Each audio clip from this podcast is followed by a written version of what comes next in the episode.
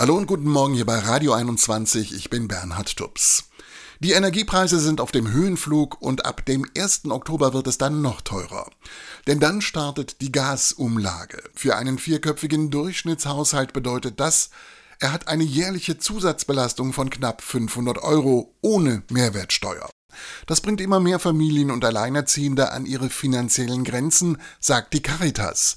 Maria Kaiser-Scheer sieht es genauso. Sie organisiert die allgemeine soziale Beratung der Caritas in Osnabrück und stellt dabei zunehmend fest, wir erreichen eine andere Zielgruppe als wir vorher erreicht haben. Die Gruppe, die es bisher wirtschaftlich geschafft hat, die aber eben so knapp über der Bedarfsgrenze gelegen hat, die jetzt merken, so das Einkommen reicht einfach nicht mehr. Es sind Familien, die früher finanziell über die Runden kamen, aber jetzt Hilfe brauchen, bestätigt auch Gabriele Bührs.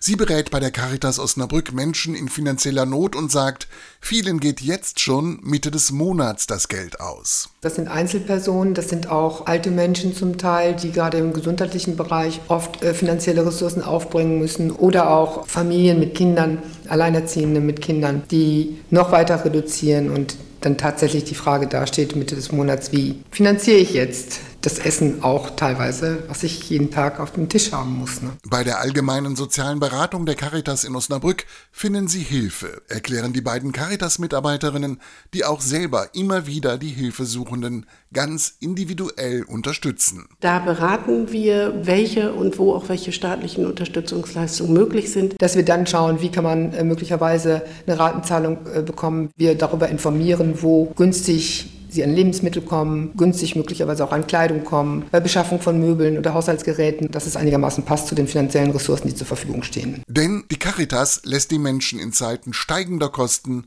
nicht im Stich.